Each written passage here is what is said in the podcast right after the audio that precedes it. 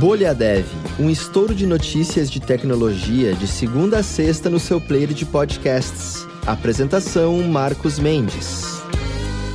Olá, bem-vindas e bem-vindos ao Bolha Dev de hoje, terça-feira, dia 6 de setembro de 2022, aniversário de 10 anos da finalização da compra do Instagram por parte do Facebook. Eles anunciaram em abril, na verdade, de 2012, né, que iam comprar o Instagram por um bilhão de dólares. Finalizaram a compra há exatos 10 anos, e isso veio depois de dois anos do Instagram ter sido feito pelo Kevin Systrom e o brasileiro engenheiro de software Michael Krieger. O que pouca gente sabe é que antes do Instagram ser Instagram, ele chamava Bourbon, e foi um app feito só pelo Kevin Systrom, que ele é muito fã do Bourbon, né, o whisky lá de Kentucky.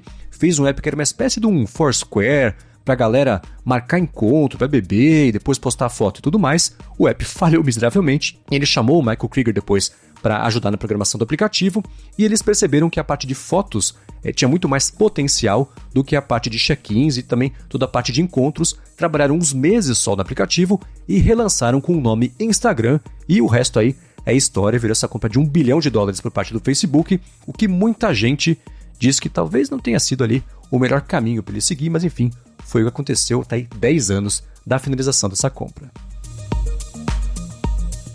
Muito bem, começando já com polêmica aqui no episódio de hoje, amanhã começou agitada aqui no Brasil.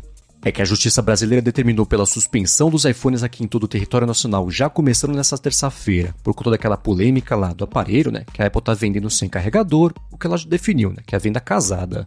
Essa decisão multou a Apple também em 12 milhões de reais, que ela leva, a título de curiosidade, 40 minutos para faturar, e determinou também a cassação do registro de telefones aí da marca na Anatel. Essa suspensão aconteceu um dia antes também do evento Vamos Longe da Apple, que ela vai apresentar amanhã, 7 né, de setembro, a partir das 2 da tarde, no horário de Brasília. A próxima linha provavelmente é dos iPhones, que devem ser os iPhones 14, mas as ações ficaram estáveis aí, estão operando com uma leve queda de menos de 1% na bolsa de valores depois disso tudo. Bom, e falando sobre computação quântica agora, o físico de Oxford Nikita Gurianov alertou para uma bolha nesse mercado e argumentou né, que esse progresso dos últimos anos está sendo meio exagerado por cientistas dessa área para atrair a atenção de investidores que não têm muita real compreensão da tecnologia.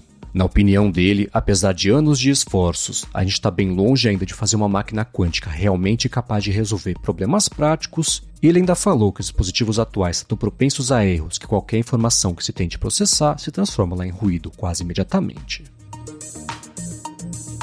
Agora, uma outra coisa que virou polêmica também foi a crítica que a cientista do Google, a Negar Rossamadez, fez lá para cima da Stable Diffusion, que é aquela inteligência lá artificial que desenha.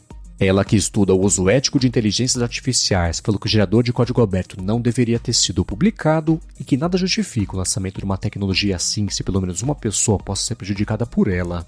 Ainda segundo ela, permitir que qualquer pessoa use esse sistema é o equivalente a dar uma arma para todo mundo aí pela segurança pública. Ainda comentou que os criadores dos conjuntos de dados e modelos, né, bem como os que abrirem lá o código aberto da ferramenta, devem ser responsabilizados pelo mau uso dela.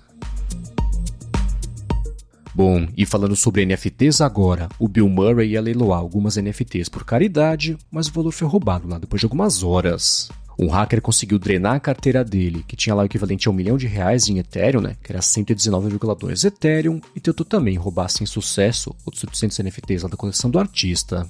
Aí, para tentar compensar um pouquinho esse estrago, o vice-campeão do leilão empenhou de novo o lance não vendedor, mandando 120 Ethereum instituição de caridade como compensação pela perda, mas o resto sim se perdeu lá depois desse ataque hacker. E falando sobre a Europa agora, ela quer obrigar atualizações de segurança em celulares por no mínimo 5 anos a partir de agora. As correções teriam que ser implementadas em até 4 meses depois da liberação pública e dos patches de segurança, e tem mais. Os reguladores europeus querem que atualizações tragam suporte também por três anos a recursos novos aí que pintem no sistema, o que obrigaria fabricantes de aparelhos Android a manter o suporte para versões novas aí também do sistema operacional. Bom, e falando sobre machine learning agora, cientistas estão usando a tecnologia para tentar entender e se comunicar também com animais, em especial com baleias, roedores e também morcegos. Isso, de acordo com eles, pode ajudar no monitoramento do bem-estar e da fauna selvagem, mas tem um porém, né? Para uma comunicação verdadeira, exigir uma série de pré-requisitos aí, tipo tipo de inteligência correspondente, sistemas sensoriais compatíveis e desejo também compartilhado, né? De conversar com o interlocutor. Já uma questão importante que pintou também é que os experimentos levantam uma questão ética sobre a possibilidade, por exemplo, de manipular a comunicação interna de uma espécie, mas ainda assim os estudos aí estão seguindo em frente.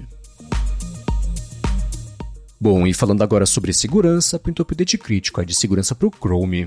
Essa atualização que é válida para Windows, Mac e Linux protege o sistema né, contra o ataque grave que está sendo explorado ativamente. O acesso aos detalhes dessa falha, que é a CVE 2022-3075, vai ser restrito até que a maioria das pessoas aí tenham feito já a atualização do sistema. Então vale checar, né? Se você está atualizado aí para a versão 105.0, aí com o final 102 do Chrome. Bom, e entrando na reta final aqui do episódio de hoje, deixa eu lembrar vocês que vai rolar agora em 9 de setembro a RubyConf aqui no Brasil e que tem desconto para você que escuta aqui o Bolha Dev. A Local Web e diversas comunidades dev vão estar reunidas num único lugar para trocar ideias sobre desenvolvimento profissional, novas soluções também e atualização do mercado que vive em constante crescimento e presta atenção para garantir esse desconto. Você acessa o site rubyconf.com.br, tem link aqui na descrição e usa o cupom BolhaDev15 para conseguir 15% de desconto. Lembrando que o RubyConf Plus 2022 rola agora em 9 de setembro, então você tem pouco tempo para garantir seu ingresso com desconto, então não bobeia para não ficar na mão. Muito bem, e para passar a régua de vez aqui no episódio de hoje, eu quero deixar a pergunta do Vitor Talha, que deixou para a hashtag BolhaDev no Twitter, querendo saber quem está trampando já com alguma coisa relacionada ao metaverso. Então, se você tem projetos, lançou projetos ou está trabalhando em projetos ligados ao metaverso, metaverso, o conceito amplo de metaverso nessa parte imersiva, responde para o Vitor, mencionando também a gente no Twitter no arroba Bolha DevPod, que eu comento, trago aqui esses projetos nos próximos episódios. Eu estou bem curioso também para ver aplicações práticas bacanas e úteis, especialmente, que estejam ligadas ao metaverso. Então, respondam lá ao tweet do Vitor. Obrigado, Vitor, por ter postado essa pergunta e me feito perceber que eu estava também curioso a respeito disso. E o que pintar de bacana eu trago nos próximos episódios. Obrigado, como sempre, a todo mundo que avalia e recomenda o Bolha Dev no Twitter para mais gente poder encontrar o podcast e ficar melhor informada sobre tecnologia, inovação e desenvolvimento. E o Bolha Dev, é claro, tá de volta amanhã. Até lá!